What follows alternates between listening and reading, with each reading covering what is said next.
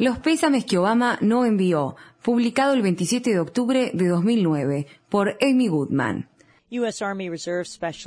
El 19 de junio de 2009, Chancellor Kessling, un soldado de la Reserva estadounidense, murió en Irak en lo que el Pentágono calificó de incidente no relacionado con el combate. La verdad es que Kessling se suicidó su nombre pasó a engrosar una larga lista de soldados que terminaron con su vida en lo que está resultando ser un año récord de suicidios en el ejército estadounidense. En agosto de este año, al hablar en Phoenix ante la Convención Nacional de la Organización de Veteranos de Guerras en el extranjero, el presidente Barack Obama dijo, no debemos olvidar nunca que nuestros soldados son el recurso más preciado que tiene nuestro país, y así debemos tratarlos. Como comandante en jefe, tengo la responsabilidad solemne de velar por su seguridad, y no hay nada que nos lleve más a una sobria reflexión que el acto de firmar una carta de pésame dirigida a la familia de un hombre o una mujer que ha dado la vida por su patria. Pero Janet y Greg Kessling no recibirán una carta de pésame por la muerte de su hijo Chance. Obama no envía el pésame a los deudos de quienes toman sus propias vidas en el escenario de la guerra, ante la insistencia de los Kessling, se les informó que esta omisión no era involuntaria, sino que el gobierno estadounidense tiene una política de larga data de no enviar cartas de pésame presidencial a las familias de los soldados que se suicidan. Janet me dijo. Um, a Chancellor lo reclutaron apenas terminó la secundaria y para él alistarse en el ejército para algo en lo que creía profundamente. Yo quería que fuera a la universidad, pero él estaba seguro de su decisión de servir a su país. Tenía solo 18 años cuando ingresó al ejército. Nos dejó en octubre para iniciar su entrenamiento básico y luego fue enviado a Fort Sill, Oklahoma. Se desempeñó muy bien en su primera etapa como soldado, se adaptó, hizo amigos enseguida, disfrutó su entrenamiento y luego llegó su primera misión. James volvió muy perturbado de ese primer periodo en Irak, aunque todos coinciden en que tuvo una actuación destacada. En cierto momento, ante el riesgo de que se hiciera daño a sí mismo, fue puesto bajo cuidados preventivos y se le quitaron todas las municiones durante una semana. Luego de regresar de Irak, James rechazó una compensación extra de 27 mil dólares para que se volviera a alistar y pidió traslado al ejército de reserva de Estados Unidos, esperando así evitar otra misión.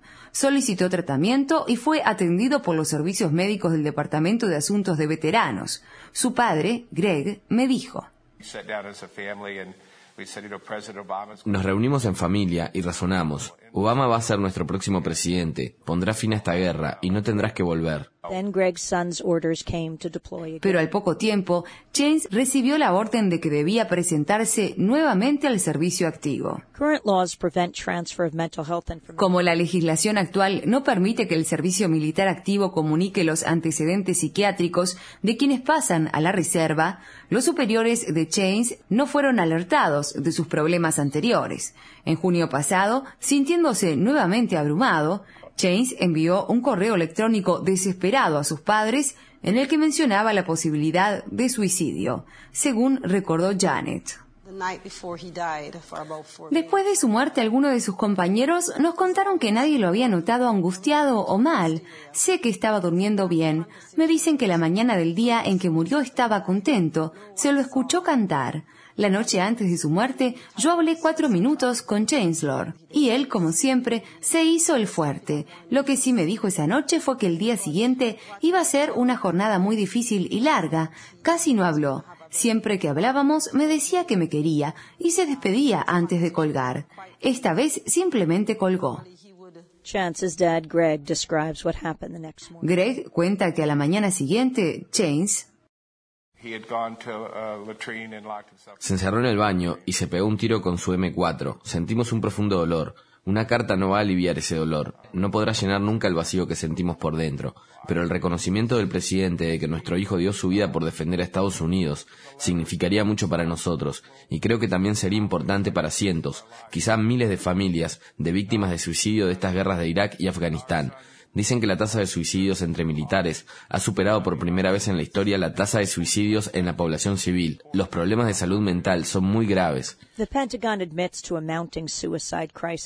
El Pentágono admite que aumenta el número de suicidios en filas del ejército, alcanzando niveles críticos. La cifra de suicidios admitidos ha crecido sostenidamente, pasando de menos de 100 en 2005, según un informe, a casi 200 en 2008, con similar número de afectados entre los veteranos de Irak y los de Afganistán. Greg Kesslin afirmó que cuando fue con su mujer a la base aérea de Daver a recibir los restos de Chains, un sargento los alentó a que denunciaran lo que estaba pasando. Casi no pasa un día sin que reciba el cuerpo de un soldado que se suicidó. Acá hay algo que no está bien, les dijo.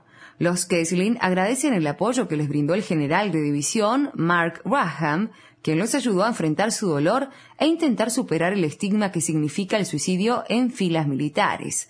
Uno de los hijos de Graham se suicidó en 2003, cuando se entrenaba para ser cadete del ejército.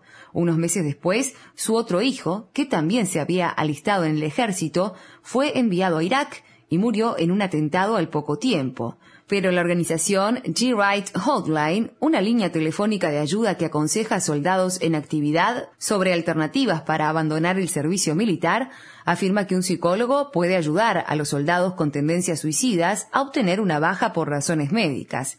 Según esta organización, lo que el ejército le interesa saber es si el paciente puede cumplir sus funciones sin causar problemas, situaciones embarazosas o gastos. El bienestar del soldado es algo bastante más secundario.